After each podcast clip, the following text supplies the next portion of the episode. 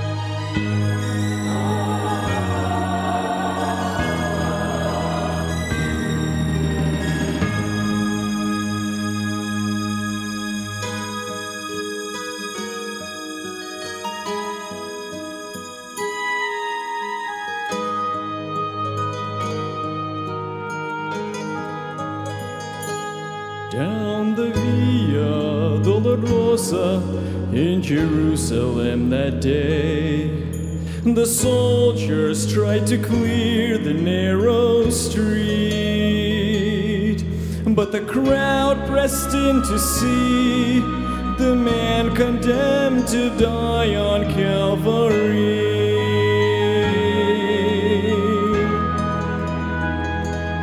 He was bleeding from a there were stripes upon his back, and he wore a crown of thorns upon his head. And he bore with every step the scorn of those who cried out for his death. Down the Via Dolorosa, called the way of suffering, Christ the King. But he chose to walk that road out of his love for you and me. Down the Via Dolorosa, all the way to Calvary.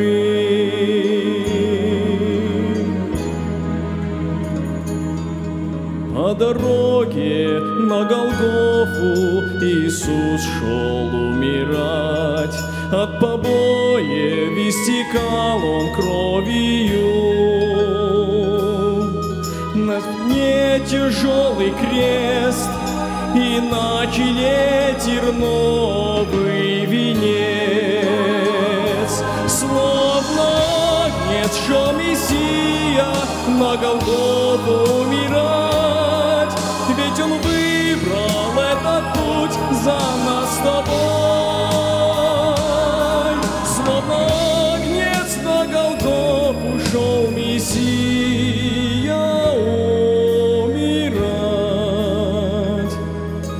так как любит Он меня и тебя, мой милый брат.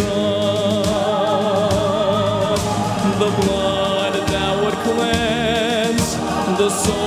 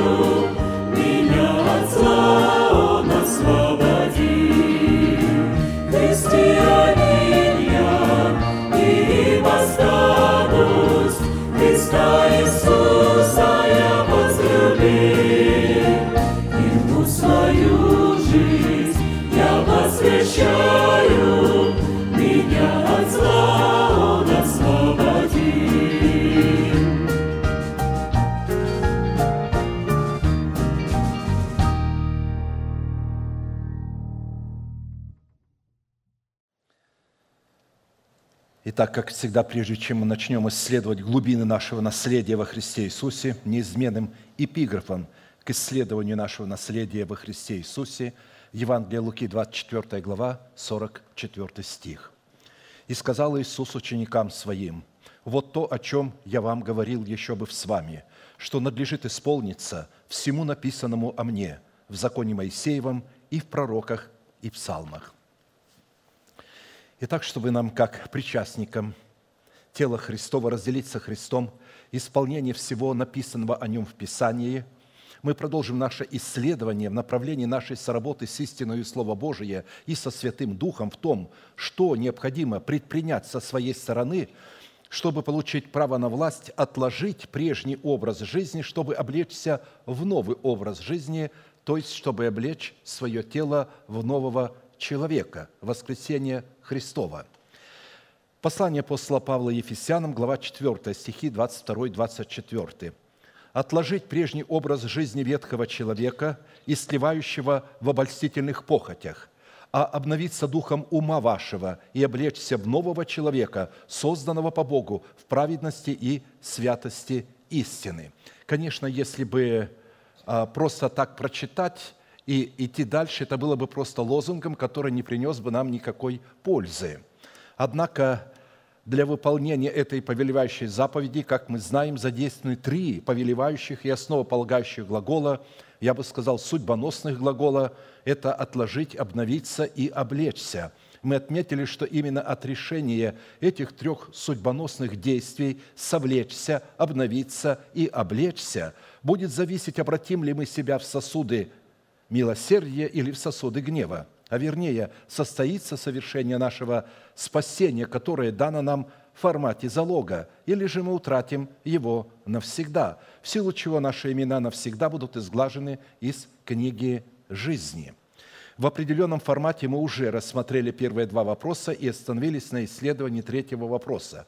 Какие условия необходимо выполнить, чтобы посредством уже нашего обновленного мышления начать процесс обличения самого себя в полномочия своего нового человека, созданного по Богу во Христе Иисусе, в праведности и святости истины. И в связи с обличением самого себя полномочия своего нового человека, несущего в себе полномочия воскресения Христова во все оружие света, мы пришли к выводу, что нам необходима помощь Бога в достоинстве Его искупительной милости. Средством же для принятия всякой помощи, выраженной в наследии милости Божьих, разумеется, является не что иное, как оружие молитвы или же поклонение в духе и истине – так как молитва или же поклонение в духе и истине – это не только средство общения человека с Богом, но и некое священное и юридическое право, которое является орудием, приводящим в действие законодательство Божие, которое человек дает на вмешательство небес в сферы земли. Бог сотворил человека настолько суверенным, что сам захотел, чтобы он не мог вмешиваться в дела земли, если человек, подобный ему, не даст ему на это согласие, но на его условиях. Учитывая же, что самый сильный род молитвы – это молитва постоянная, которая не отступает от своей цели, пока не получит просимое, мы с вами стали рассматривать формат постоянной молитвы в судном наперстнике первосвященника, который являлся форматом постоянной памяти пред Богом. Это действительно уникальный предмет, и только один этот уникальный предмет являлся форматом постоянной памяти пред Богом. Все другие форматы являлись тоже памятью, но не являлись постоянной. «И вспомнил Господь о Ное, и вспомнил Господь об Аврааме, вот, то есть 430 лет они были э, там в Египте, и Бог вспомнил о них через 430 лет. Если бы он не вспомнил о Ное через 40 э, э, дней, то, разумеется, Ной вместе со всеми животными там погиб бы в этой катастрофе и в этих волнах. Ничего бы с ним не произошло. Но мы знаем, что Бог вспоминает в определенное время, на которое Он назначил исполнение обетований. А вот этот уникальный предмет – предмет молитвы, постоянный. Бог хотел, чтобы нечто было постоянное, которое пребывало с Ним. Он не хотел, чтобы человек имел с Ним общение прерывочные. Там нету, нету, а потом раз, давай пообщаемся. Бог хотел общаться с человеком ежесекундно, ежеминутно, не прерывая с ним общение. И для этого Он и создал такой формат молитвы – который в древности в законе Моисеевом был в формате судного наперстника, который являлся постоянной памятью пред Богом. Сила такой молитвы призвана была представлять неограниченную власть Бога над бытием в отведенном им для нас времени и пределах. В силу этого мы прибегли к необходимости рассмотреть, какую же цель преследует Бог в своих намерениях, когда побуждает и призывает своих детей стать воинами молитвы – не простыми воинами молитвы, а которые бы постоянно были в действии, никогда не останавливались, как воины постоянно воинствовали. А также каким образом и на каких условиях Бог может и желает дать человеку право стать воином молитвы, чтобы человек мог представлять интересы Бога в реализации своего наследия в Боге. Видите, интересы Бога находятся в наших интересах. Его интерес, чтобы мы могли войти в наследие, которое Он клятвенно обещал нам.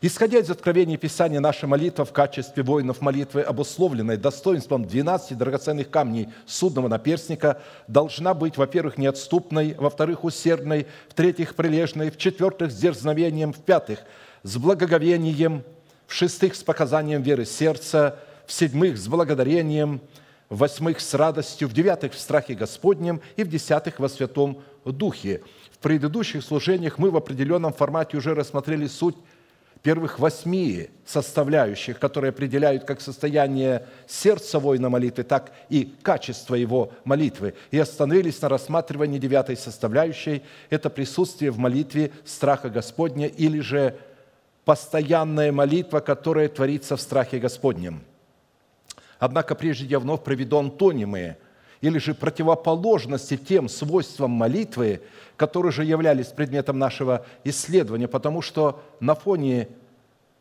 антонима всякого признака лучше и яснее видится свойство и характер самого признака молитвы. То есть сразу определяется ясно, что это за признак молитвы. Допустим, антоним неотступности – это неверность и непостоянство. То есть а, вот эта неверность и постоянство а, изображена в художественных песнях. А, и когда люди поют, они думают, что они что-то такое интересное делают. То ухожу далеко, то льну к тебе опять. И они поют так на распев, и, и вот а, они ж правда то уходят куда-то непонятно, э, где их носят там, по каким-то барам, по каким-то э, еще что-то, а потом вдруг они опять оказываются в собрании и так радуются, что вот, вот я опять тебе пришел, вот я здесь опять. Но э, Бог с такими людьми не хочет иметь дело, поймите. Он не хочет, он для своих детей дал судный наперстник. Он хочет, чтобы грех не прерывал его общение – чтобы не было таких песен «ухожу далеко, а потом снова прихожу». Вот, поэтому антоним неотступности – это как раз и есть неверность или непостоянство. Что такое непостоянство? Это обыкновенная неверность. Представьте себе мужа, который сегодня говорит «я тебя люблю», а потом пропал на несколько дней, приходит «извини, дорогая, а где ты был?» Ну, не обращая внимания, там попалась вот такая женщина красивая, не мог, вот, а как? Как? Я одному говорю, как ты мог это сделать? Но если бы я это не сделал, я не мужчина был бы. Не потому, что она мне так это, а просто мужское достоинство я потерял бы. То есть вот понимаете, почему они в грех впадают? Мужское достоинство не хотят терять, если женщина... Вот один мне говорит, я боюсь, говорит, идет женщина, я убегаю, и вдруг она мне предложит. И я, и я тогда не могу потерять мужского достоинства, я должен с ней это верующие говорят, крещенный Духом Святым. Это не то, что я говорю какие-то анекдоты, это, это быль на самом деле. А антоним усердия – это противление. Молитва должна быть усердной, а вот антоним ее – противление. Человек противится, он не хочет прилагать усердие, усилие в молитве. Антоним прилежности – это лень. Антоним дерзновения – это дерзость. Антоним благоговения – это пренебрежение и ненависть. Антоним веры Божией – это неверие или противление вере Божией. Антоним благодарности – это обыкновенная человеческая или черная неблагодарность и жестоковыйность. Недавно я э, слышал, как один еврей говорит, вот Писание называет нас жестоковыйными, но он хвалился этой жестоковыйностью, что вот мы такие вот – не понимая, что а, именно жестоковыйность вас привела к тому, что 2000 лет не было государства, и вас по всему миру резали, убивали, ненавидели, и а, все грехи складывали мировые на вас. Только из-за жестоковыйности. Точно так будет и с верующими людьми, которые будут жестоковыйны, у которых не будет благодарности. Они не благодарны Богу. Они неблагодарны, когда им кто-то что-то делает. Они э, неблагодарны, потому что они всегда ожидают, во-первых, что вы обязаны.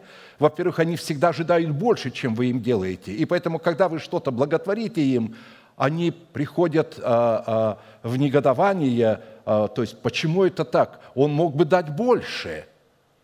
То есть они считают, что просто мы обязаны им давать. Никто никому не обязан. Но вот это неблагодарные люди. Антоним радости – печали уныние, которое сушит кости. Антоним страха Господня – это страх человеческий. Как и в предыдущих достоинствах молитвы, нам необходимо было рассмотреть четыре классических вопроса. Из какого источника проистекает страх Господний и какими достоинствами или критериями наделен страх Господень в Писании. Какое назначение призван выполнять страх Господень в наших отношениях с Богом, друг с другом и со всей землею – какую цену или какие условия необходимо выполнить, чтобы исполняться страхом Господним в молитве, или же принимать семя страха Господня, чтобы затем приумножать его в сердце своем, а также по каким результатам следует проверять самого себя на наличие в своем сердце страха Господня.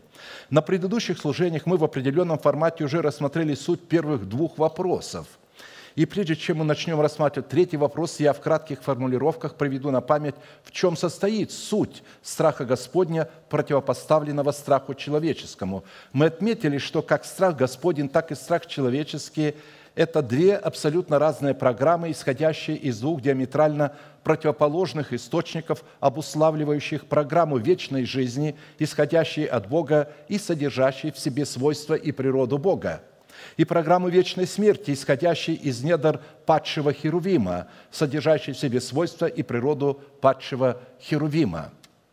Я много раз видел ангелов тьмы, как и ангелов света. И я видел, какое достоинство на лицах ангелов света, ангелов Божиих, и какой ужас и страх на лицах ангелов тьмы, бесов. Их лица искажены ужасом и страхом – вы знаете, как, как они приходят в страх, когда вы говорите истину и исповедуете истину? За несколько дней более десяти тысяч просмотрели одну фразу, которую я сказал, они не захотели все смотреть. Когда я сказал, что те люди, которые вышли от нас и поносят церковь, они не будут иметь спасения, в какой бы церкви они ни были – за несколько дней более 10 тысяч лайков в интернете. Что он делает? Кто он такой там? И особенно кричат те, которые вышли от нас. Мне один брат говорит, что делать? Они мне прислали. Одна сестра, которая вышла, бывшая сестра, разумеется, вот, она ему присылает это э, видео, как будто он на собрании не был. Он говорит, что мне написать? Я напишу ей «трепещи» и поставь восклицательный знак, чтобы они трепетали. То есть а, а, это человеческий страх. Если вы ушли от нас, зачем вы хотите общения с нами? Если мы ненормальные, если мы фанатики, ну, не надо общаться с нами. Зачем вы хотите быть на свадьбах, на каких-то мероприятиях? Вообще не надо сюда лезть. Мы общество святого Божьего народа. Мы решили светить Господа в своих сердцах. Мы решили осветиться. Мы решили осветиться от беззаконных людей, очиститься и не соприкасаться с ними, потому что так написано. И всякий человек, который ходит, неважно из какой церкви, понося ее – Такого человека следует в любой церкви отлучать, не соприкасаться с ним и не разговаривать с ним, не только из нашего собрания, из любого собрания. Конечно, когда люди гуляют из одного клуба в другой, который называется христианским собранием, или из одного мавзолея в другой, их не отлучают. Почему? Да потому что они из одного мавзолея в другой мавзолей ушли. Если бы они ушли из живой церкви, их бы отлучили – но их не отлучают. Почему? Потому что это мавзолей или клуб по интересам. Хорошо. Это программы. Страх Господень и страх человеческих – это программы. Программа вечной смерти исходит из недр падшего Херувима. Она содержит в себе его свойства, его природу. Первый Адам через неповиновение Богу преобразовался в программное устройство падшего ангела и унаследовал от него программу противоположного Богу страха, которая была передана всему человечеству и стала называться страхом Господним, то есть страхом человеческим. Вопреки страху Господню, потому что иногда путают страх Человеческий страх Господень – это абсолютно разные свойства, разные природы. Характер, заключенный в страх Господень, как и предыдущие свойства, предписываются Писанием для творчества молитвы как заповедь, как неуклонное предписание и как неотложный военный приказ, невыполнение которого карается смертью, выраженной в окончательном разрыве мирных отношений с Богом. Страх Господень, как программа, обуславливающая жизнь Бога, определяется источником премудрости Божией и является содержателем и выразителем этой премудрости – и как программа Божия может пребывать и выражать себя не иначе, как только в программном устройстве, обуславливающем мудрое сердце человека, возрожденного от Бога, который становится обладателем верного разума, пребывающего в заповедях Господних. Начало мудрости – страх Господен, разум вернул всех исполняющих заповеди Его. Хвала Ему прибудет вовек. Псалом 110, 10. Мы отметили, что причина многих заблуждений и косностей – как раз и кроется в том, от чего наш разум поставлен в зависимость. Если мы ставим наш разум в зависимость от людей, мы будем угождать их косности, их невежеству и их религиозным амбициям. Если поставим свой разум в зависимость от преданий человеческих или религиозных конклавов, то ради этих преданий мы будем устранять заповедь Божию, точно так, как когда-то религиозный еврейский синод упразднил заповедь Божию – своими заповедями. Если поставим свой разум от логического мышления или от приобретенного опыта, то мы также будем далеки от страха Господня. Так как страх Господень в достоинстве премудрости Божией, хотя и не против логического или рационального мышления, но в силу своего извечного бытия и своей превознесенности над временем и над физическим миром, пребывающий в четвертом измерении, не зависит от него и господствует над ним – а посему только тогда, когда мы, вопреки множеству человеческих авторитетов, поставим свой разум в зависимость от откровения Писания, только тогда мы и сможем исполняться страхом Господним, выраженным в Его дивной превосходящей премудрости. Нам достаточно хорошо известно, что в мире, в котором мы живем, существует весьма много видов страха и еще больше фобий страха. И практически весь мир сегодня пронизан фобиями страха и самими страхами. Но все эти виды страха исходят из недр одного источника, падшего Херувима, которые были унаследованы первым Адамом при его согрешении и переданы по генетической линии всему человечеству. А следовательно, все эти виды не идут ни в какое сравнение с тем уникальным и возвышенным видом и родом страха, который исходит из недр Бога и передается по праву рождения человека от Бога. При этом следует иметь в виду и не забывать, что, разумеется, существует также и здоровый вид страха в формате здравого смысла, который не доставляет мучения. А вот страхи, которые превосходят здравый смысл, человек боится вопреки здравого смысла. Он начинает бояться то, чего не следует бояться, просто фобии – и он чувствует, что его кто-то преследует, когда его никто не преследует. Он боится заболеть, когда нет к этому никакой предрасположенности. И вот этот страх воспроизводит. Видите, эти фобии непростые. И психологи, и медики, ученые знают, что если человек чего-то боится, это вера, только негативная вера. Страх – это негативная вера. Что она делает? Она воспроизводит то, чего вы боитесь, то, чего у вас нет. Если делает э, замечание или диагноз неправильный врач и говорит, у вас обнаружен рак, у вас нет рака, и вы верите ему, вы пугаетесь, и ваш организм, вот этот страх начинает воспроизводить клетку страха, клетку рака. Происходит со временем рак, и он начинает распространяться по телу – и знаете, особенно хорошо это знают врачи, которые посвятили себя сатане, а их достаточно много. Поэтому всякий раз, когда вы идете в больницу, вы всегда должны молиться, Господи, пошли мне того врача, который не является сатанистом, который действительно э, желает лечить, находит в этом удовольствие, потому что многие врачи просто не лечить желают людей, а угробить их. Они постоянно говорят, нет, вот у тебя вот это и вот это и вот это. Даже диагнозы – сам, сами врачи знают, что одни и те же анализы могут говорить о сотне э, э, диагнозов. А как они по этим э, диагнозам говорят, вот у тебя точно то. Но на основании этих же диагнозов можно сказать, что у тебя и вот то, и вот то, и вот это. Поэтому благодаря того, что мы дети Божьи, если мы чувствуем, что от человека идет нечто а, а демоническое, мы меняем врача.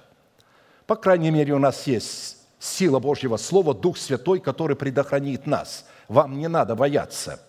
Но когда люди боятся, это происходит. Любой вид страха, исходящий не от Бога, вызывает мучение, в то время как страх Господень вызывает трепетное благоговение пред Богом и необъяснимый восторг – так как помещает человека в самое безопасное место, которым называется Бог. Как написано, в любви нет страха, потому что Бог есть любовь, имеется в виду агапе, но совершенная любовь изгоняет страх, потому что в страхе есть мучение, боящийся несовершен любви. 1 Иоанна 4,18. Бог есть святая любовь, избирательная любовь, нетолерантная. Он любит любящих Его и ненавидит ненавидящих Его – он не любит нас, как мы привыкли говорить, что Он любит нас такими, какие мы есть. Такого нету в Писании, что Он любит нас такими, какие мы есть. Это любят говорить проповедники. Бог любит человека, который находится в рабстве греха и хочет вырваться из этого греха, ненавидит грех. Вот таких людей Бог любит. Но человека, который пьет грех как воду и узаканивает грех, легализирует грех и говорит, это не грех, Бог ненавидит такого человека. Он ненавидит таких грешников. Но он не называет людей грешниками, которые находятся в рабстве греха, ненавидят грех и не могут освободиться. Он называет их своими и послал Сына Своего Иисуса Христа, чтобы разрушить оковы греха. У тех, кто хочет вырваться, вы вырветесь потому что у Бога есть достаточно силы. Если вы ненавидите грех и хотите вырваться, вы вырветесь. Только слушайте, потому что вы вырветесь через слушание Слова. Иисус сказал, и познайте истину, а истина сделает вас свободными. А познать истину невозможно, читая Слово Божие. Читать необходимо, но вера возникает не от чтения Слова Божия, а от слышания – когда человек, посланный Богом под помазанием Святого Духа, говорит это слово, оно становится живым. И вот оно освобождает. А посему, если наше поклонение не совершается в страхе Господнем, содержащемся в 12 драгоценных камнях судного наперстника, то оно не может восприниматься Богом. Именно поэтому любая попытка входить в присутствие Бога, чтобы призывать Бога или служить Богу без наличия страха Господня, глубоко ранит, оскорбляет сердце Бога, не считается с Богом и бросает вызов Богу. Отсутствие страха Господня в сердце человека свидетельствует о том, что человек связан страхом человеческим. Поэтому люди, обладающие страхом человеческим, пришедшие к Богу, но а, не принявшие страха Господня, потому что если бы они приняли страх Господень, он вытеснил бы страх человеческий. Но они не приняли его. И поэтому пришли, приняли спасение, но не приняли и не исполнили страхом Господним. И поэтому они боязливые. И эти люди будут идти а, в марше, то есть колонны, которые будут маршировать в ад и маршируют, эти люди возглавляют эту колонну. Откровение 21.8. Боязливых же, видите, они в колонне первыми стоят, потом за ними идут неверные, потом скверные, потом убийцы, потом любодеи, потом чародеи, потом идолослужители, а потом все лжецы. И участь всей этой колонны в озере огненном, горящим огнем и серою – это смерть вторая – Слова «страх», «мудрость» и «заповедь», относящиеся к природе Бога, идентичны, так как обуславливают нравственные достоинства Бога, и в силу своей идентичности одно слово объясняет другое, так как исходит друг из друга и идентифицирует подлинность, истинность друг друга.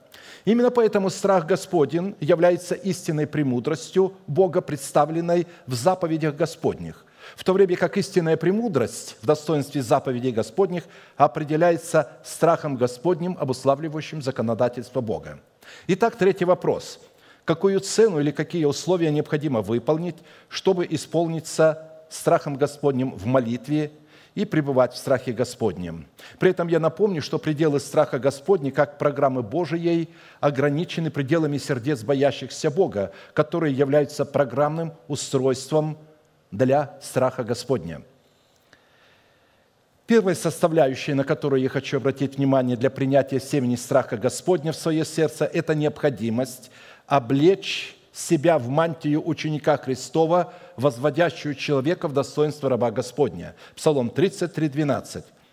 «Придите, дети, послушайте меня, страху Господню научу вас».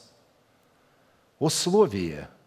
«Придите, дети, послушайте меня, страху Господню научу вас».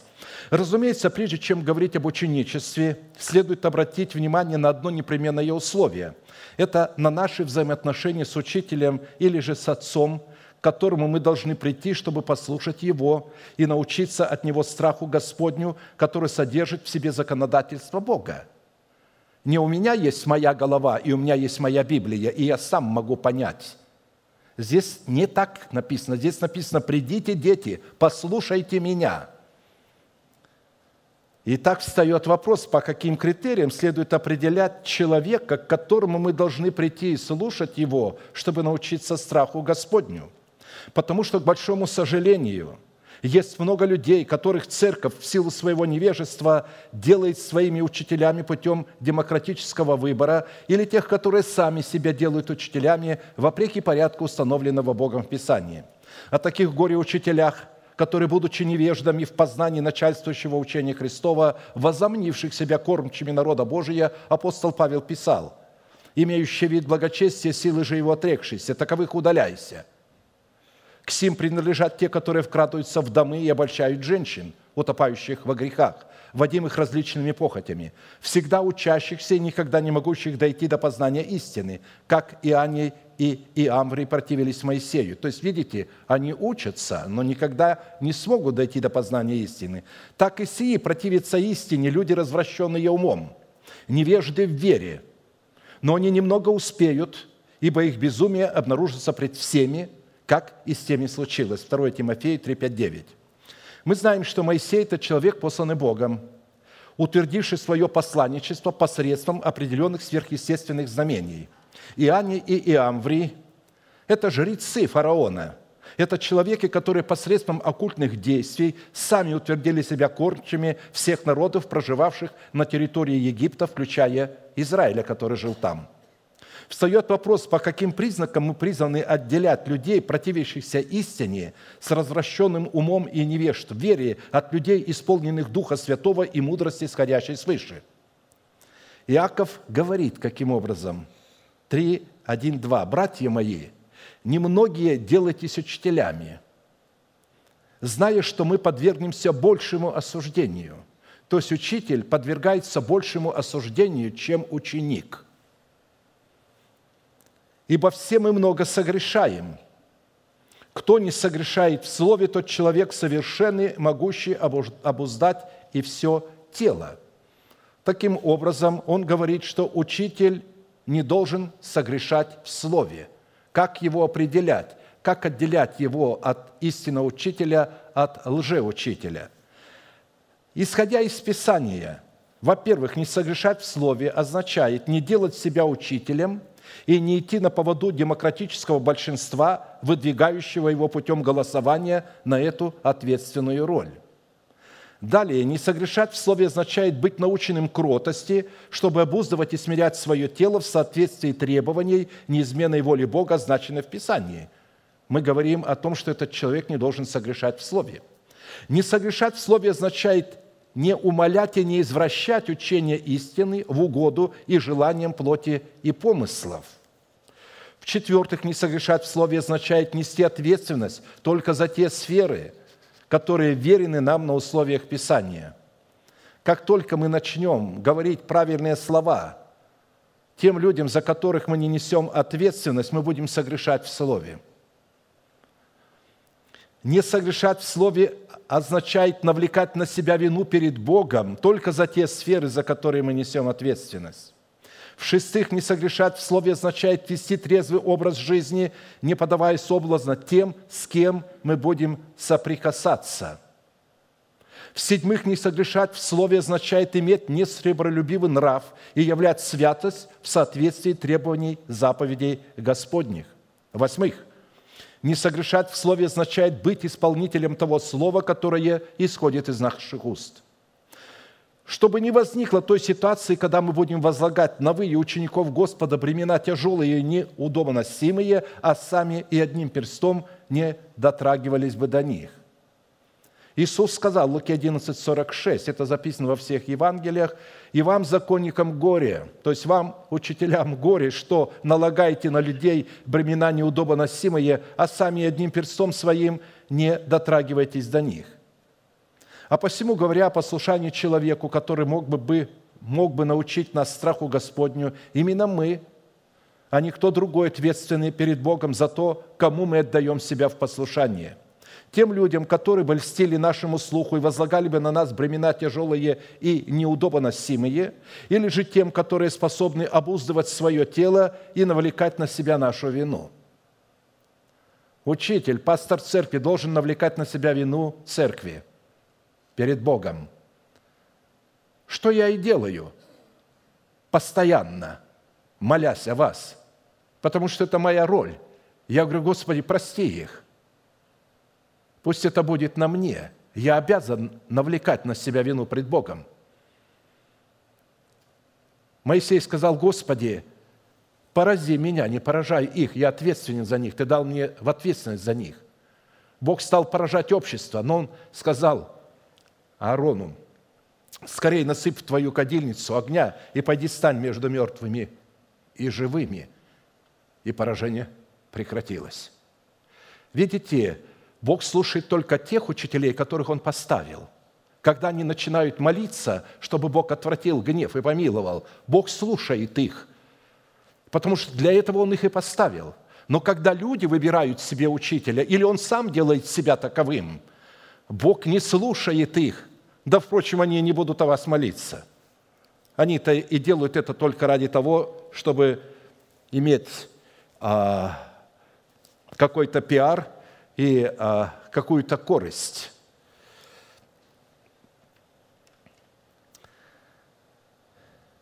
А посему, говоря о послушании человеку, который мог бы научить нас страху Господню, как я сказал, именно мы несем ответственность, кому мы даем себя в послушание. Быть послушным учеником – это быть послушным сыном. В законах древности, которые были инспирированы Богом, ученик всегда воспринимался сыном, а сын всегда воспринимался учеником. И если этот закон нарушался, и сын отказывался быть учеником своего отца, то такой сын по древним законам и по закону Писания терял статус сыновства и подвергался проклятию.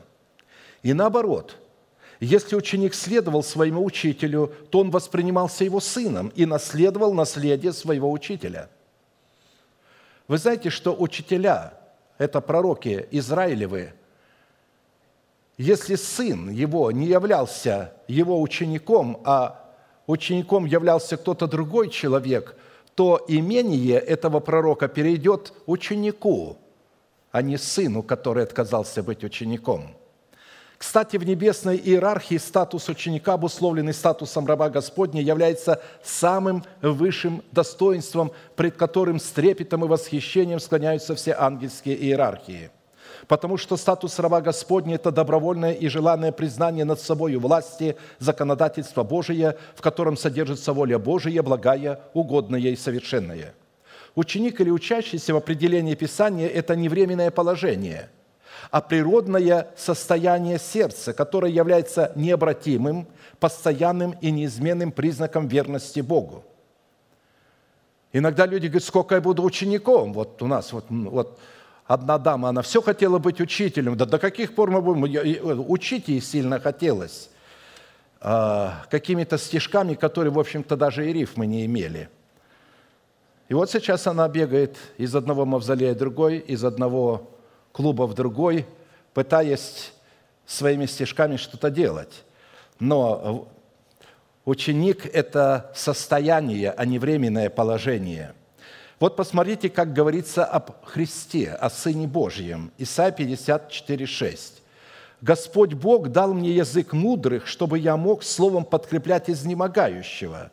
То есть язык мудрых дан учителям. Каждое утро Он пробуждает, пробуждает ухо мое, чтобы я слушал подобно учащемуся – Господь Бог открыл мне ухо, и я не воспротивился, не отступил назад.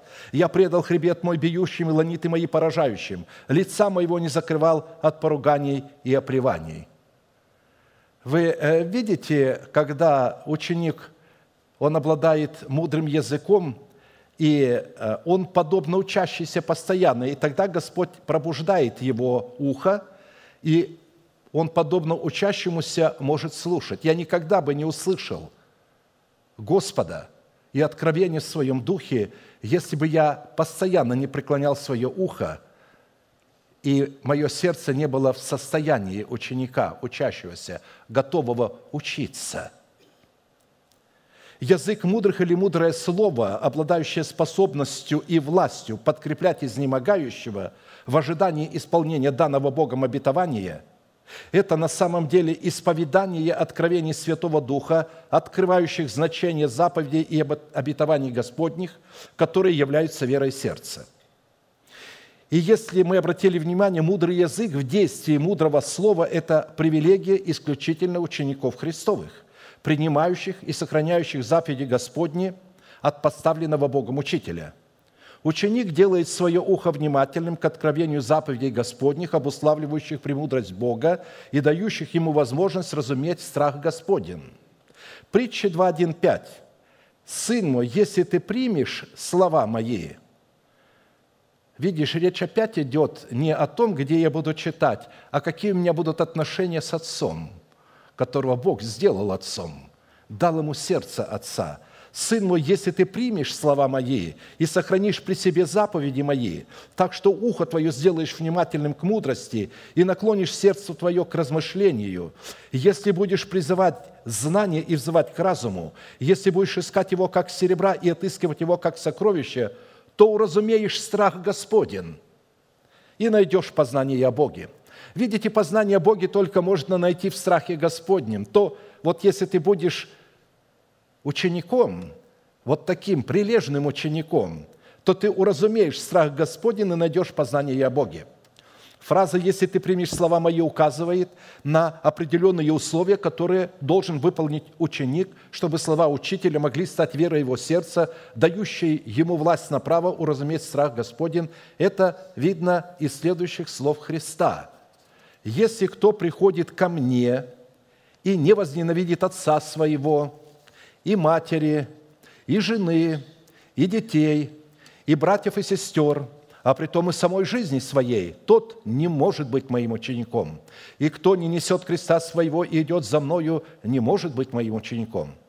Ибо кто из вас, желая построить башню, он теперь приводит две притчи здесь, а, чтобы показать, кто такой ученик.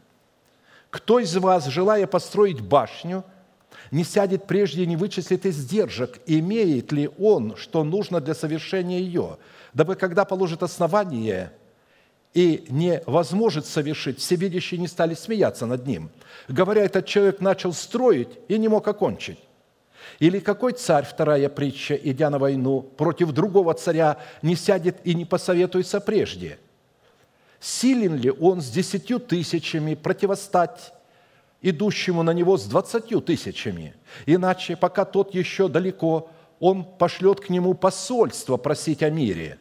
Так всякий из вас – кто не отрешится от всего, что имеет, не может быть моим учеником. Соль – добрая вещь. Но если соль потеряет силу, чем исправить ее? Ни в землю, ни в навоз не годится. Вон выбрасывает ее. Кто имеет уши слышать, да слышит. Луки 14, 26, 35. Итак, если мы обратили внимание, то для того, чтобы уразуметь страх Господень, представленный в построении башни, с позиции которой человек может слышать Бога, а Бог может слышать человека, необходимо стать учеником Христовым, чтобы последовать за Ним. Если ты не ученик, который следует за Ним на Его условиях, ты не можешь слышать Бога в своем сердце, а Он тебя не слышит. И все твои молитвы – пустой звук. Ты удовлетворяешь свое религиозное эго, но Бог тебя не слышит, потому что ты не ученик.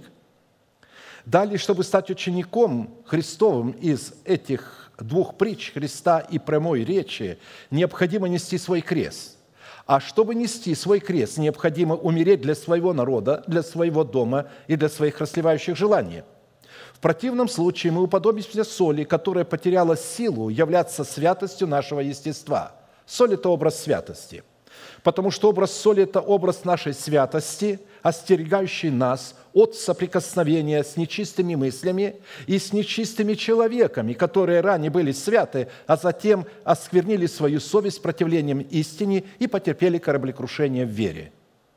Однако, чтобы в двух притчах Христа яснее понять, какие условия мы должны выполнить, чтобы получить право на власть стать учениками Господа – и таким образом уразуметь страх Господень, нам необходимо хотя бы в краткой форме рассмотреть посыл, имеющийся в этих притчах. Итак, образ башни, устроенной в стене нашего города, под которой подразумевается образ нашего совершенства во Христе Иисусе. Башня никогда не бывает одна, где-то в поле, вот башня просто. Писании всегда, когда речь идет о башнях, то имеется в виду о башнях в стене. Город окружен стеною, и в этих стенах были встроены башни, которые еще выше возвышались на стенах, чтобы с этой стены человек мог, смотрящий, мог увидеть врага. Почему Писание говорит, нос свой, как башня ливанская, обращенная к Дамаску? То есть, чтобы он мог духом почувствовать, то есть различить, что это враг идет, еще издалека узнать его по походке, по запаху и так далее – Здесь говорится, «Я стена, и сосцы у меня, как башни, потому я буду в глазах его, как достигшая полноты песни песни». 8, 10. То есть человек, обладающий в сердце своем башней, это человек совершенный.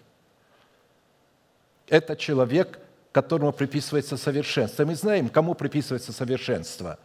Тем людям, которые поставили для себя Слово Божие наивысшим авторитетом – вот как Бог поставил свое слово над собою и сделал его своим авторитетом, точно так мы должны поставить его, его слово над собою и сделать своим авторитетом, не свою голову. Когда мы ставим Слово Божие, там есть порядок. Если человек говорит, у меня есть моя голова, у меня есть моя Библия, значит, это человек беззаконный или нечестивый. Невежда. Больше никак о нем нельзя сказать, потому что Слово Божие не может говорить, у меня есть моя голова – и у меня есть моя Библия. Это Библия Божия книга, а не моя. От того, что собственность я купил ее, однако она не является моею. Она остается Словом Божиим. И я ее не могу понимать, если Дух Святой не откроет мне. Если это моя, то я же бы ее понимал. Но не говорит, моя Библия говорит. Это говорит, что э, э, человек недалекий – Потому что человек, боящийся Бога и трепещущий пред Словом Божьим, никогда не произнесет этих слов. Поэтому строение самого себя в образ имеющейся башни – это результат того, что мы оставили младенчество, в котором мы рассматривали заповеди Божии и обетование Бога, как сквозь тусклое стекло гадательно.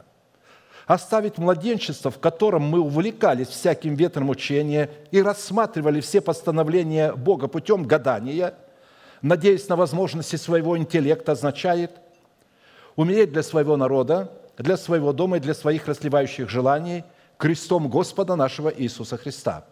Таким образом, совершенством во Христе Иисусе мы можем обладать, когда крестом Господа Иисуса мы умрем для своих собственных мнений и толкований и начнем уважать и относиться к Слову Бога так, как уважает и относится к Нему сам Бог – «Вот на кого я презрю, — говорит Господь, — на смиренного и сокрушенного духом, и на трепещущего пред словом моим». Исайя 66, 2. Речь идет об учениках. Мы говорим о природе ученика и о природе учителя. В результате такого уважения к Слову Бога, в формате его законодательства, мы становимся образом башни, или мы устрояем себя в достоинство такой башни, устроенной в стене, что дает нам власть на право слышать и слушать голос Святого Духа в своем сердце, а Богу такое состояние или такая башня дает основание слышать и слушать наш голос. Авакума 2.1.4. «На стражу мою стал я, и, стоя на башне, наблюдал, чтобы узнать, что скажет он во мне». Видите, эта башня в нем – что скажет он во мне? И что мне отвечать по жалобе моей? И отвечал мне Господь и сказал, запиши видение и начертай ясно на скрижалях, чтобы читающий легко мог прочитать, ибо видение относится еще к определенному времени и говорит о конце и не обманет. И хотя бы и замедлило, жди его, ибо непременно сбудется, не отменится. Вот душа надменная не успокоится, а праведный своею верою жив будет. Мы знаем, что читающий – это Господь, чтобы он легко мог прочитать. Вот как мы начертаем обетование Бога, которое мы принимаем, так мы его и получим. Если оно будет как свойствуслое стекло гадательно, то а, когда читающий увидит, он же не будет гадать. Он просто а, возьмет это и отбросит в сторону – он даже не будет иметь дела с таким человеком. Он будет иметь дело только с теми людьми, у которых учение Иисуса Христа, пришедшего во плоти, ясно начертано на скрижалях. Все обетования Божии, он говорит, хотя бы они медлили, знай, что они непременно сбудутся. Продолжай уповать, смотреть на них, не, не убирай взора своего, как сделала жена Лота – Наблюдай, смотри на эту гору, которую я тебе открыл. Там спасение. Спасайся на эту гору. Но она повернулась назад. То, на что мы смотрим, трансформирует нас в образ этого объекта. Мы должны это знать. Бог хочет, чтобы мы смотрели на этот образ, и тогда Он ясно будет на скрижалях нашего сердца. И когда подойдет время исполнения обетования, читающий посмотрит туда, улыбнется и скажет, да будет по слову Твоему – вы помните, как он сказал женщине, которая прикоснулась и сказала, если прикоснусь к одежде его, то исцелюсь. Иисус ей сказал, да будет тебе по вере твоей. По вере – это значит по слову твоему, потому что твое слово полностью соответствовало вере Божией. То есть четко, правильно было начертано на скрижалях. Поэтому наличие башни в сердце человека дает ему способность ожидать исполнения обетования, ясно начертанного в его сердце, чтобы читающий в лице Бога мог легко его прочитать. А теперь давайте обратимся коротенько к образу притчи о военном конфликте двух царей. Это образ, в котором человек умирает для своей независимости в пользу зависимости от Бога. И таким образом признает основание, на котором зиждется законодательство Бога, выраженное в заповеди почтения Бога десятинами и приношениями. Мы знаем, что каждая притча в Писании сама по себе уникальна тем, что несет и заключает в себе сокровенные принципы и законы Божьего Царства, которые главным образом выстраивают и определяют уникальные взаимоотношения между Богом и Его творением. Как написано, «Открою уста мои в притче и произнесу гадание из древности, чтобы знал грядущий род, дети, которые родятся, и чтобы они в свое время возвещали детям своим возлагать надежду свою на Бога и не забывать дел Божиих и хранить заповеди Его». Псалом 77, 2, 6, 7. Итак, исходя из смыслового значения данной притчи, отношение двух царей в этом иносказании – это взаимоотношение двух суверенных личностей, царствующих над самими собою. Царь – это только тогда, когда ты царствуешь над собою, когда ты суверенный.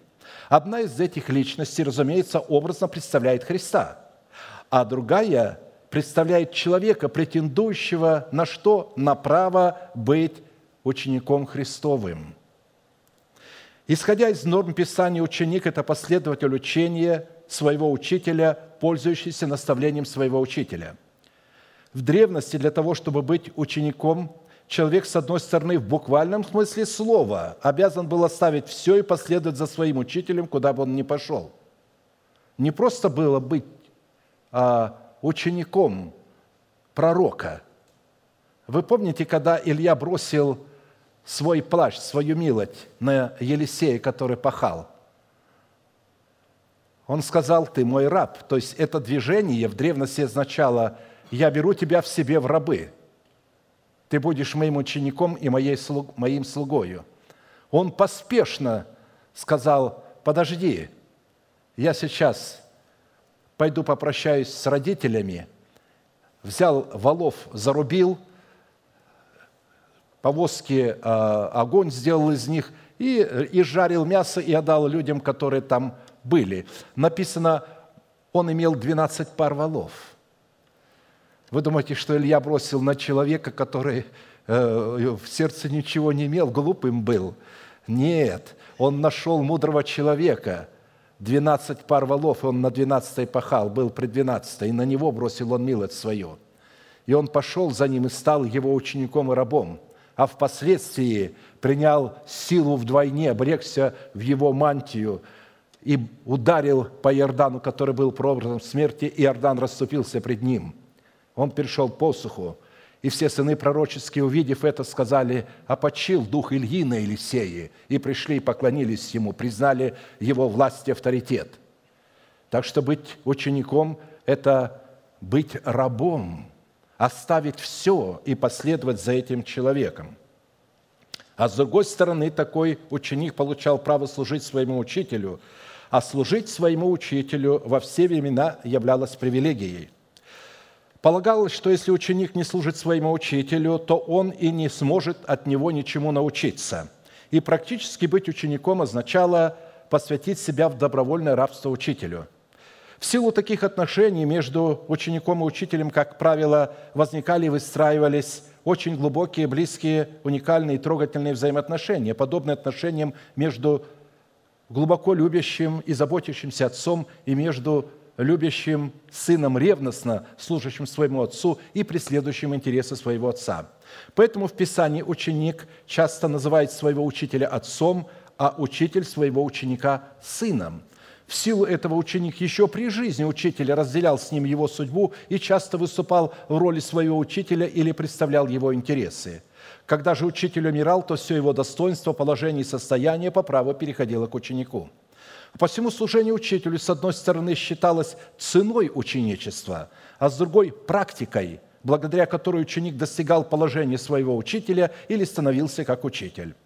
Интересен тот факт, что Иисус в данной притче образно предстает царем с двадцатью тысячами, а кандидат на право быть учеником Христа – царем с десятью тысячами. Первоначальные отношения между этими двумя царями определяются как враждебные или как преследующие каждый свои собственные цели и свои собственные интересы. в силу чего между ними возникает военный конфликт. Иисус, как царь с двадцатью тысячами, претендует на государство, над которым претендент на право быть его учеником, царствует над десятью тысячами. И тогда претендент на ученичество в лице царя, царствующего над десятью тысячами, поразмыслив и взвесив все за и против, принимает разумное решение и посылает посольство о мире, то в переговорах о мире претендент на ученичество отказывается от всего, что он имеет и чем он обладает, и передает как самого себя, так и все свои полномочия царю с превосходящими силами.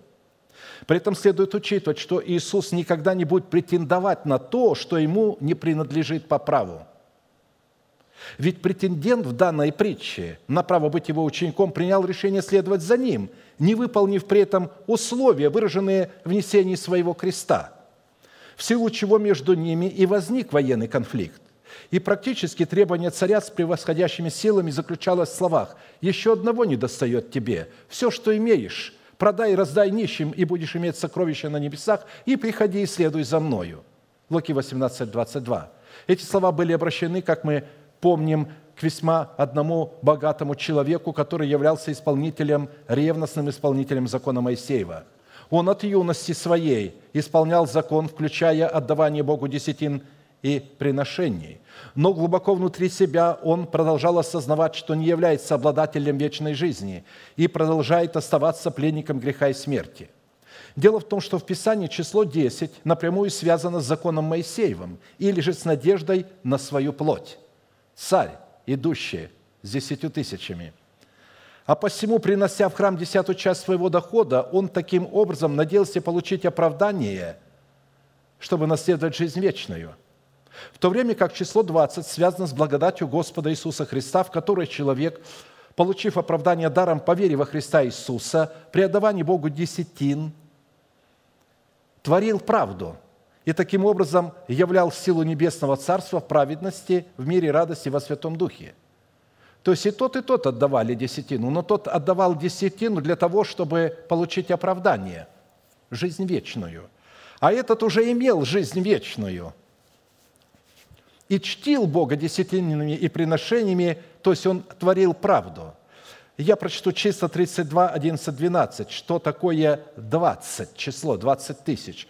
«Люди сей, вышедшие из Египта 20 лет и выше, не увидят земле, которой я клялся Аврааму, Исаку и Иакову, потому что они не повиновались мне». Кроме Халева, сына Иефонина, Кинезиянина и Иисуса, сына Навина – потому что они повиновались Господу. Числа 32, 11, 12. Из имеющегося повеления следует, что людям до 20 лет не вменялся грех смерти, в то время как людям, которым было свыше 20 лет, вменялся грех смерти. Причина состояла в том, что все вышедшие из Египта были обрезаны плотским обрезанием, а все родившиеся в пустыне до 20 лет не имели обрезания по плоти, но имели обрезанное сердце – вы знаете, они обрежутся, потом печать праведности они потом получат а, а, на берегу Иордана, когда будут переходить Иордан. После того, когда все эти перемрут, которые были обрезаны плотским обрезанием, но не обрезали своего сердца. Поэтому мы все время смотрели в Египет. Все время говорили, вот, лук, мясо, чеснок. А эти, которые родились в пустыне, они не знали ни что такое лук, ни что такое чеснок, ни что такое дыни, ни что такое мясо. Они всегда удивлялись, думали, странно – для них э, единственный вкус, который они знали, это вкус манны. Вы знаете, а, а, для духа человека абсолютно а, неважны материальные ценности, неважно, какая пища, в какую одежду мы одеваемся и где мы живем. Абсолютно. Для духа важно только Слово Божие. У него только одна пища – манна. Больше для него ничего не важно. Когда мы размышляем, когда мы поем, когда мы поклоняемся, вот это пища духа – все остальное не является пищей духа. Поэтому они были, имели обрезано сердце. Поэтому здесь под словом «двадцать» а, а, вот, как раз имеется в виду благодать Господа Иисуса. Потому что, пишет апостол Павел, обрезание мы, служащие Богу Духом и хвалящиеся Христом Иисуса, и не на плоть надеющиеся. На плоть надеется – это тот, кто с десятью тысячами идет, а эти на плоть не надеются. Далее он говорит, хотя я и могу надеяться на плоть, обрезанный восьмой день из рода Израилева, колено Вениаминова, евреи от евреев по учению фарисей, а по ревности – гонитель Церкви Божией, по правде закона непорочны. Но что для меня было преимуществом, то ради Христа я почел читою, мусором, да и все почитаю читою ради превосходства познания Иисуса Христа, Господа моего. Для Него я от всего отказался и все почитаю за ссор, чтобы приобрести Христа, и найтись в Нем, не со своей праведностью, которая от закона, но с той, которая через веру во Христа, с праведностью от Бога по вере, чтобы познать Его и силою воскресения Его, и участие в страданиях Его, сообразуя смерть Его, чтобы достигнуть воскресения мертвых». Филиппийцам 3, 3, 11. В силу этого отрешиться или добровольно отказаться в этой жизни от всего того, что мы имеем в пользу на право быть учеником Господа Иисуса, означает крестом Господа Иисуса умереть для жизни во плоти – и таким образом в корне изменить свое отношение ко всем вещам, относящимся и связанным с жизнью во плоти. Что позволит нам на шкале приоритетов поставить жизнь во плоти по отношению к Царству Бога и Его силе на второстепенное место? Таким образом, нашим посольством – которое будет говорить пред Христом в нашу пользу, будет являться цена ученичества, выраженная в потере своей души в смерти Господа Иисуса, дающая нам возможность принять правильную позицию по отношению к Царству Бога, Его силе, что является поклонением Богу. Ибо Царство Божие не пища и питье, но праведность и мир и радость во Святом Духе. Римлянам 14, 17. Это означает принять обетование Святого Духа на условиях Бога как залог своего наследия, призванного представлять в нашем возрожденном духе Царство Бога и Его силу. Таким образом, все сферы стихии нашего бытия, подвергшиеся любому виду разрушения и смерти крестом Господа Иисуса – открываются для жизни воскресения, которое не только восстановит разрушенное, возвратит утраченное и возвратит умершее, но, ко всему прочему, расширит наши пределы и умножит наше достояние как в настоящем веке, так и в будущем.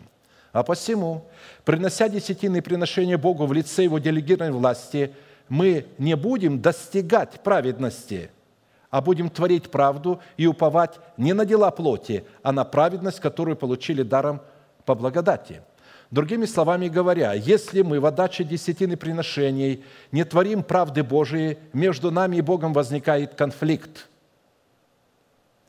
И тогда уже абсолютно неважно, имеем ли мы успех в процветании или же не имеем. Мы все равно движемся в обратном направлении по отношению к жизни вечной, содержащей в себе воскресение Христова, призванной воцариться в нашем теле. Так как мы не могли подтвердить своего ученичества почтением Бога, отдавая себя Богу вместе с десятинами и приношениями.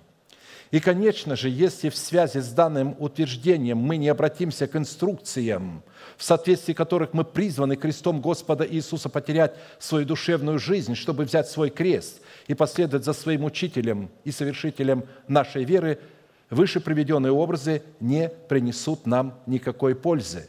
И чтобы рассмотреть, как ветхий человек упраздняется крестом Господа нашего Иисуса Христа – что дает нам власть быть учеником Иисуса с правом на обличение нашего тела в нового человека, мы рассмотрим образ душевной и духовной жизни в сути человека в образе двух противоположных друг другу рек. В нашем теле текут две мощные реки. И за этими, и этими реками, противоположными друг другу в нашем естестве, является река Нил – для орошения земли египетской, и река жизни вечной, выходящая из Едема для орошения сада Господня в Едеме. Бытие 13.10. Лот возвел очи свои и увидел всю окрестность Иорданскую, что она прежде, нежели истребил Господь Содом и Гамору, вся до Сигора орошалась водою, как сад Господен, как земля египетская. Обратите внимание, египетская земля орошалась точно таким же методом, как орошался сад Господень. Но все-таки это была земля египетская. И мы знаем, что земля египетская орошалась рекою под названием Нил. Нил – самая длинная река в мире. Ее протяженность составляет свыше 6500 километров. Протекая по пустыне, река мелеет, но больше всего воды теряется из-за ее растительных каналов – Египет почти не знает осадков, то есть там почти не идут дожди. Без вод Нила Египет был такой же мертвой пустыней, как и Сахара. Период полноводия с июня по сентябрь Нил наносит много ила, который при разливах остается на полях Египта. Это многовековые отложения создали плодородную пойму шириной, которая достигает до 15 километров по берегам Нила. Дельта Нила также имеет наносное происхождение. После сбора урожая в апреле и мае до нового разлива, то есть с мая по июнь, можно было только возделывать землю вблизи речного русла или строить ирригационные сооружения. Такие растительные сооружения, упомянутые во Второзаконии 11.10, где в Египте говорится как о земле, которую надо было поливать, как масличный сад. Сегодня уровень воды регулируется дамбами и плотинами, что позволяет собирать три урожая в год. На участке от второго до первого порога река становится судоходной. В дельте река делится на несколько рукавов, поэтому в Библии можно встретить выражение «реки египетские» или «воды египетские». Роль Нила в жизни Египта всегда была огромной. Он давал стране воду и плодоносный ил. Эту страну по праву называли даром Нила. В Писании река Нил уподобляется не только реке Сада Эдемского, но и реке жизни, текущей посреди Нового Иерусалима. Поэтому на египетском языке река Нил означает «свет жизни» или «рассвет». Другими словами говоря, река Нил является главной жизненной артерией Египта. И если бы даже сегодня по каким-либо причинам Нил перестал бы существовать, цивилизация Египта как таковая немедленно бы прекратила свое существование. Таким образом, вся жизнь Египта в буквальном смысле слова зависела и зависит от реки Нил. А посему эта река для египтян являлась священной и рассматривалась божеством. И как божество ей кадили, и как божеству ей приносили жертвы – Именно поэтому фараон, испугавшись возрастающей численности евреев, повелел, чтобы всякого новорожденного у евреев сына бросать в реку, а всякую дочь оставлять в живых. Тогда фараон всему народу своему повелел, говоря, всякого новорожденного у евреев сына бросайте в реку, а всякую дочь оставляйте в живых. Исход 1, 22. Причина, по которой всякую дочь оставляли в живых, заключалась в том, что генофонд всякой нации определялся первым половым актом со всякой дочерью. Неважно, какой она будет национальности, но тот, с кем она переспит, она будет генофондом этого человека, этой национальности. Даже если придет второй муж, третий муж – только первый мужчина определяет генофонд женщины на всю жизнь. Как и первый самец а, а, в жизни животного мира определяет генофонд на всю жизнь у этой самки. Потом, если даже будут другие самцы, но генофонд будет только первого самца. Именно таким образом чистопородные голуби, чистопородные собаки, чистопородные лошади стараются, чтобы именно не было какой-то Э, э, э, другой, чтобы семя было чистым. Поэтому фараон прекрасно понимал, пусть дочери остаются, они ему нужны для генофонда, для размножения египтян. Таким образом, фараон предотвращал размножение генофонда еврейского народа и увеличил размножение генофонда египтян, благодаря приношению младенцев мужеского пола в жертву своему божеству в лице Нила, обуславливающего душевную жизнь человека – когда мы приходим к Богу, у нас еще духовной жизни нет. Мы получаем семя, и мы еще не способны жить по духу, мы младенцы, и Бог благословляет в это время необыкновенно младенца этого, как Бог необыкновенно в свое время благословил Египет, и а, Он а, буквально спас всю землю от голода. В силу этих причин река Египта стала для новорожденных еврейских младенцев рекою смерти – это и был своеобразный посев в сферы вод Нила, выраженный в пролитии невинной крови. И, конечно же, когда пришла жатва, то она началась с превращения вод Нила в кровь. Эта мысль хорошо проиллюстрирована в Откровении 16.1.6. «И услышал я из храма громкий голос». Кстати, там Моисей ударил по воде, и вода сделалась а, кровью. Голос, говорящий семи ангелам, «Идите и вылейте семь чаш гнева Божий на землю». Третий ангел вылил чашу свою в реки и источники вод, и сделалась кровь. И услышал я ангела, вот, разумеется, это воды, текущие не реки жизни, а воды Нила, воды душевные.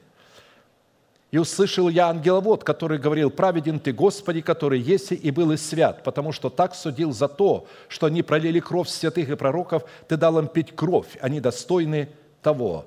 За то, что душевные люди издевались над духовными людьми, Бог даст им пить кровь. То есть Он сделает их душевную жизнь смертью для них – они закричат потом, потому что оттуда придут все заразы, все проклятия на них от этой душевной жизни.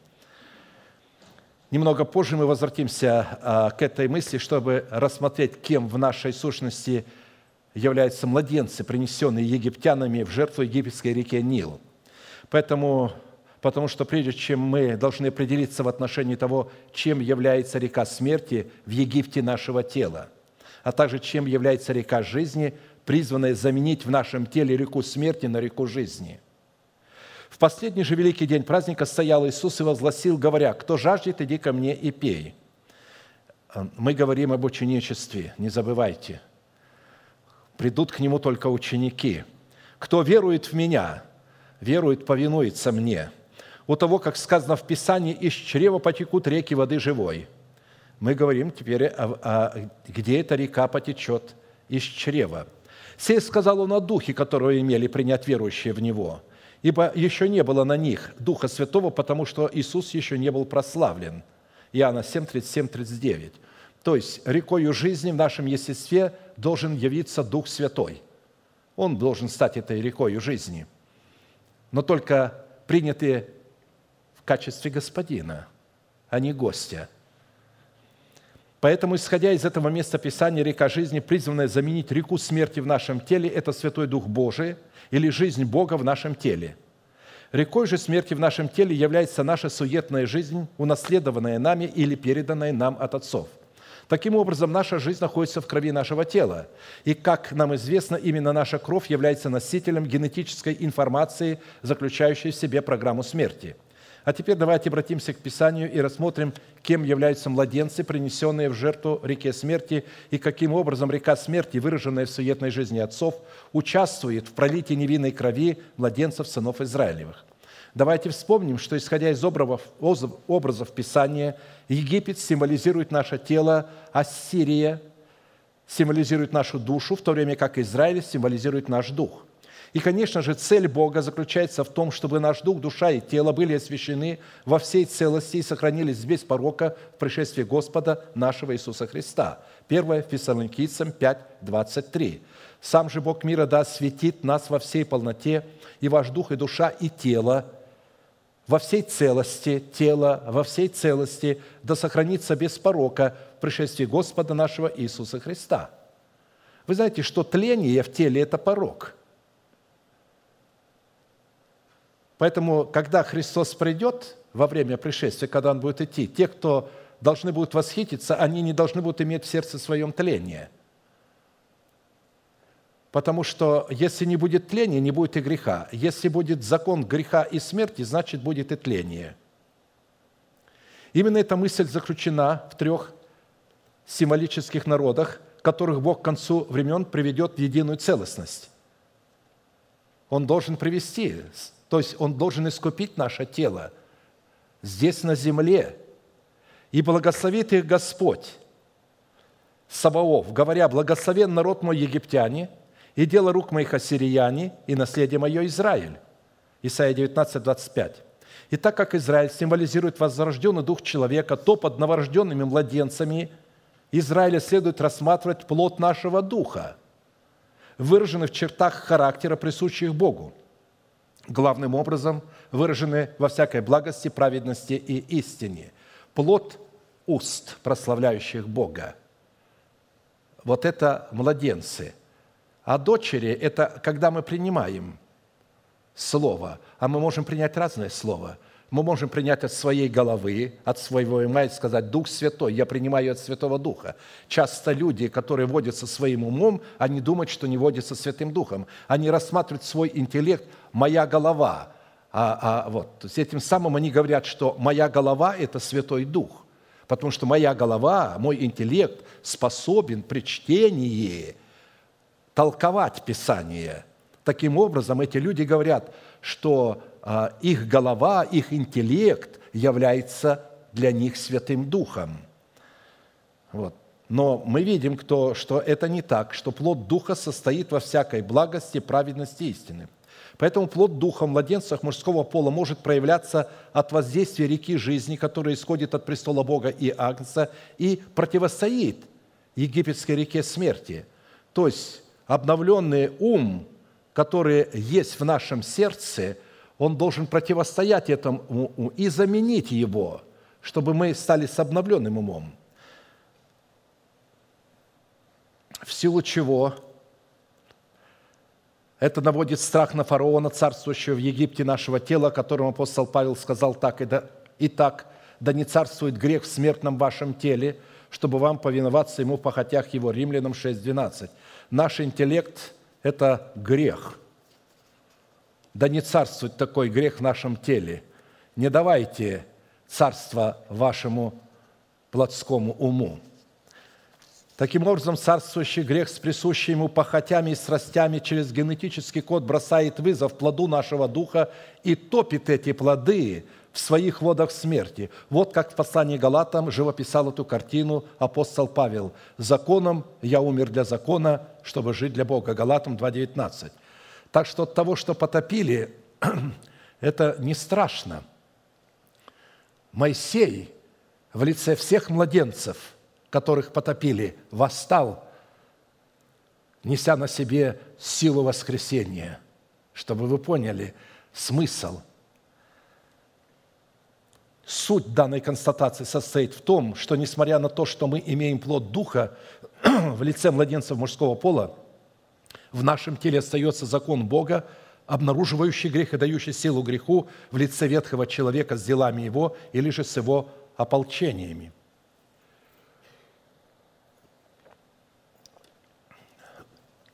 – А посему апостол Павел, развивая эту мысль далее, в этом же послании писал, Галатам 5, 16, 23, «Я говорю, поступайте по духу, и вы не будете исполнять вожделение плоти. Ибо плоть желает противного духу, а дух противного плоти, они друг другу противятся, так что вы не то делаете, что хотели бы. Дела плоти известны, они суть – прелюбодеяние, блуд, нечистота, непотребство, идолослужение, волшебство, то есть неподчинение Слову Бога. То есть волшебство – это когда мы заменяем Слово Бога своим «а я подумал, что вот так будет лучше». Вражда, ссоры, зависть, гнев, распри, разногласия, ереси, ненависть, убийство, пьянство, бесчинство и тому подобное. Предваряю вас, как и прежде предварял, то есть предупреждаю вас, как и прежде предупреждал – что поступающие так Царство Божие не наследует. Плод же Духа – любовь, радость, мир, долготерпение, благость, милосердие, вера, кротость, воздержание. На таковых нет закона. То есть закон не имеет претензии к такому человеку. Он становится его другом, он трансформируется в закон Духа жизни – а посему из полученной нами информации мы можем заключить, что пить Святой Дух или пить от Святого Духа означает поступать по Духу, жить по Духу, ходить в Духе. Пить же из означает поступать по плоти, жить по плоти и ходить по плоти, что приведет нас к всевозможным болезням, нищете и преждевременной смерти. Пить из Нила – это опасно. Если же мы будем пользоваться водой жизни – то все наши недуги, болезни, бедность, неудачи и преждевременная смерть, унаследованные и приобретенные от вот Нила, выраженных в суетной жизни отцов, будут уничтожены или аннулированы. Вот почему нам нужно жить по духу и называть несуществующее существующим. Однажды Бог эти исповедания приведет в исполнение. Однако невозможно жить по духу или же пить, пить воду жизни до тех пор, пока не, мы не произведем суд над Нилом – выраженным в суетной жизни отцов в лице нашего ветхого человека. Невозможно одновременно жить по духу и жить по плоти. Не может из одного источника течь сладкая вода жизни и горькая вода смерти. Невозможно служить двум господам, Богу и деньгам. Не могут в одном доме жить два господина, Бог и Вельзевул. Вот почему Бог через пророка обращается к Израилю, который пытается решить свои проблемы через силы, заключенные в водах Нила, и вопрошает его – И ныне для чего тебе путь в Египет, чтобы пить воду из Нила? Иеремии 2, 18. Ведь из какой реки мы будем пить, от той реки мы будем и зависеть. Оттуда будем черпать свои силы, той реке будем поклоняться, и ту реку будем обожествлять. А посему, чтобы пить из реки, текущей в жизнь вечную, вначале необходимо бросить вызов реке смерти. А для этой цели необходимо обладать жезлом в достоинстве своего обновленного ума, могущим превращать воды Нила в кровь. И, конечно же, будем помнить, что ударить своим жезлом мы можем только по своему собственному Нилу. И только таким путем, и только в этой сфере мы можем превознести Бога над всеми божествами Нила – и это не все. Отождествление самого себя в жезл Божий важно еще и потому, что все последующие чудеса и знамения, призванные превозносить Бога над всеми богами Египта, в других сферах также призваны производиться жезлом Моисея и Аарона, то есть где крестом Господа Иисуса была потеряна душа. Бросить жезл – это потерять душу свою в смерти Господа Иисуса Христа. Взять ее за хвост – это называть несуществующее существующим, и жезл опять змей станет жезлом, но только уже не твоим, а жезлом Божиим. Теперь ты будешь говорить не что хочешь и когда хочешь, а будешь говорить то, что хочет Бог и когда этого хочет Бог. Поэтому удар жезлом Божиим по воде Нила – это применение власти и авторитета, обретенного в силе креста Христова. Именно истина, содержащаяся в силе креста Христова, призвана убивать в человеке природное начало греха – Ибо кто хочет душу свою сберечь, тот потеряет ее, а кто потеряет душу свою ради меня, тот обретет ее». Матфея 16, 25. Мы говорим об ученичестве, только тот, кто несет этот крест, может быть учеником Господа. Поэтому я хочу, чтобы мы обратили внимание, здесь говорится о трансформации или о превращении реки смерти в реку жизни. То есть, когда мы теряем свою душу, где течет река смерти, а когда мы ее потеряли, мы обретаем ее уже в реке жизни. Однако, прежде чем мы проведем на память принципы соработы своего креста с крестом Христовым, необходимо отметить, что уникальная в своем роде сила крови Иисуса вне применения креста Христова не принесет нам никакой пользы. Только тогда, когда они вместе соработают. Истина о крови и истина о кресте – Потому что, исходя из откровений Писания, нам известно, что именно крест Христов является единственной и исключительной возможностью, которая открывает нам свободный доступ к нетленному и неисследимому наследию, сокрытому в крови Иисуса. Ибо благодно было Отцу, чтобы в Нем, то есть во Христе, обитала всякая полнота, и чтобы посредством Его примирить с собою все, умиротворив через Него кровью креста Его, земной и небесной. Колоссянам 1, 19-20. Всякий раз, говоря о силе крови и о силе креста Христова, я напоминаю, что задача дьявола, выверенная и выработанная профессионалами ада особого назначения, состоит в том, чтобы отделить истину о крови Христовой от истины креста Христова. И таким образом представить человеку такую сторону истины, которая импонировала бы его душевным желанием, за которую не следовало бы платить никакой цены, так как все оплачено. Мы любим где все оплачено. В таком свете истина крови Христовой, где все оплачено, представлена такой заманчивой, потому что она урезана, так как роль человека в этой истине представлена как роль иждивенца, которая заключается в том, чтобы удовлетворять все возникающие желания плоти. В такой интерпретации просто не остается места для выполнения желаний Бога потому что Бог и Его истина подвергается дерзкой и бессовестной эксплуатации исключительно в амбициозных целях и желаниях нераспятой природы души. В то время как на самом деле это далеко не так. Пролитие крови в первую очередь призвано было удовлетворять требования святости Бога. И только затем, при сработе человека с истиной креста Христова, истина крови могла бы восполнить желание человека. Только через истину креста мы можем пользоваться истинной крови. В силу этого нам следует твердо усвоить и помнить одно неизменное правило, что усвоение любого обетования и реализация любой истины – это совместная работа Бога и человека. И в какой мере мы усвоим условия, дающие Богу основание выполнить данное нам обетование в Писании, в такой мере мы и позволим Богу внести, ввести нас в наследие этих обетований – Учитывая этот неизменный принцип, мы постараемся вспомнить связь и соработу возможностей нашего Христа с крестом Христовым.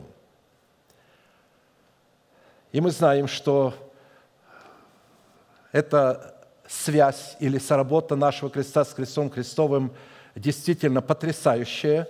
Мы о ней уже много раз говорили. Я сегодня хотел о ней напомнить, но у меня не осталось времени. Поэтому я не буду останавливаться на этом.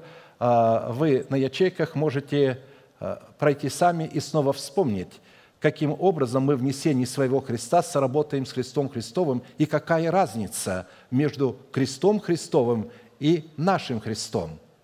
То есть нести свой крест означает сработать своим крестом с крестом Христовым. Крест – это абсолютно совершенно воля Божия. Для Иисуса это была воля – взойти на крест и скупить мир. Это была воля.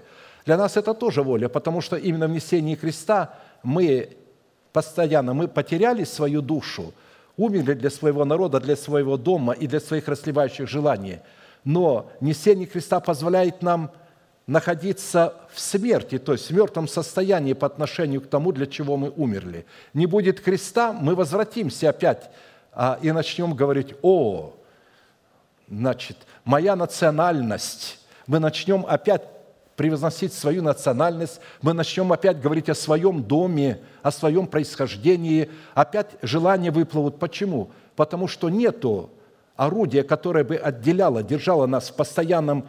То есть крест – это отделение, это освящение, постоянное освящение нашего посвящения. Аминь. Склоним наши колени, кому невозможно, наши головы склоним и будем молиться и благодарить Бога за имеющее слово. Дорогой Небесный Отец, во имя Иисуса Христа, мы поклоняемся пред Тобою на этом благословенном Тобою месте и благодарим Тебя за то, что Ты позволил нам соделаться учениками Твоими, что Ты открыл нам привилегию этого высокого достоинства, пред которым преклоняются небесные иерархии всех чинов Твоих ангелов. Мы благодарим Тебя за познание это, и мы желаем быть Твоими учениками и следовать за Тобою в соответствии того порядка, который Ты увековечил на страницах Твоего Слова – да будут благословены святые Твои, которые припали к ногам Твоим и которые оставили все и последовали за Тобою, которые признали авторитет Твоего посланничества и Твоего слова в этом посланничестве.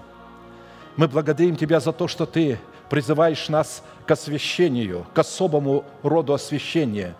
И чем глубже и шире мы производим наше посвящение – тем шире и глубже производит, происходит водораздел между теми, которые вышли от нас, и между теми, которые остались с нами. Да будут благословенные святые Твои, да будет даровано им мужество Твое, чтобы они делали это не с печалью, а с радостью, чтобы они с радостью освящались и отделяли себя от всего нечистого. Мы благодарим Тебя, что Ты Бог наш, и что мы имеем такие славные обетования. Мы благодарим Тебя, что Ты открыл наши очи, и мы можем видеть в Твоем Слове великие богатства и великое откровение. Благодарим Тебя, что это Слово остается Твоим, и что без Твоего откровения наш ум не сможет понимать его. Да мы не пытаемся своим умом нечто делать и затруждать себя – мы просто приготавливаем себя к слушанию Слова Твоего, где мы получаем откровение тех вещей и тех истин, которые Ты находишь необходимыми нам сообщить. Конечно же, наш ум является любопытным, и он пытается прояснить многие истины, которые ты будешь объяснять, возможно, позже. Но мы благодарим Тебя, что Ты даешь нам это откровение, и наш ум смиряется пред Тобою – мы готовы принимать те откровения, которые Ты открываешь сегодня. Ты открыл небеса Твои в последнее время, которые сохранял это великое наследие для того, чтобы искупить наши тела от ада преисподней, чтобы Сын Твой Иисус Христос мог воцариться не только в нашем духе, но и в нашем теле. и таким образом, чтобы закон греха и смерти мог трансформироваться в закон Духа жизни. А посему мы радуемся за это освящение, поклоняемся пред Тобою, великий Бог, Отец, Сын, Дух Святой. Аминь. Отче наш, сущий на небесах, да святится имя Твое, да приидет Царствие Твое, да будет воля Твоя и на земле, как и на небе. Хлеб наш насущный подавай нам на каждый день, и прости нам долги наши, как и мы прощаем должникам нашим. И не введи нас во искушение, но избав нас от лукавого, ибо Твое есть царство, и сила, и слава во веки. Аминь. А теперь все вместе закончим наше богослужение неизменной манифестацией, могущему же соблюсти нас от падения и поставить пред славою Своею непорочными в радости, единому, премудрому Богу, Спасителю нашему, через Иисуса Христа, Господа нашего, слава и величие, сила и власть, прежде всех веков, ныне и во все веки. Аминь.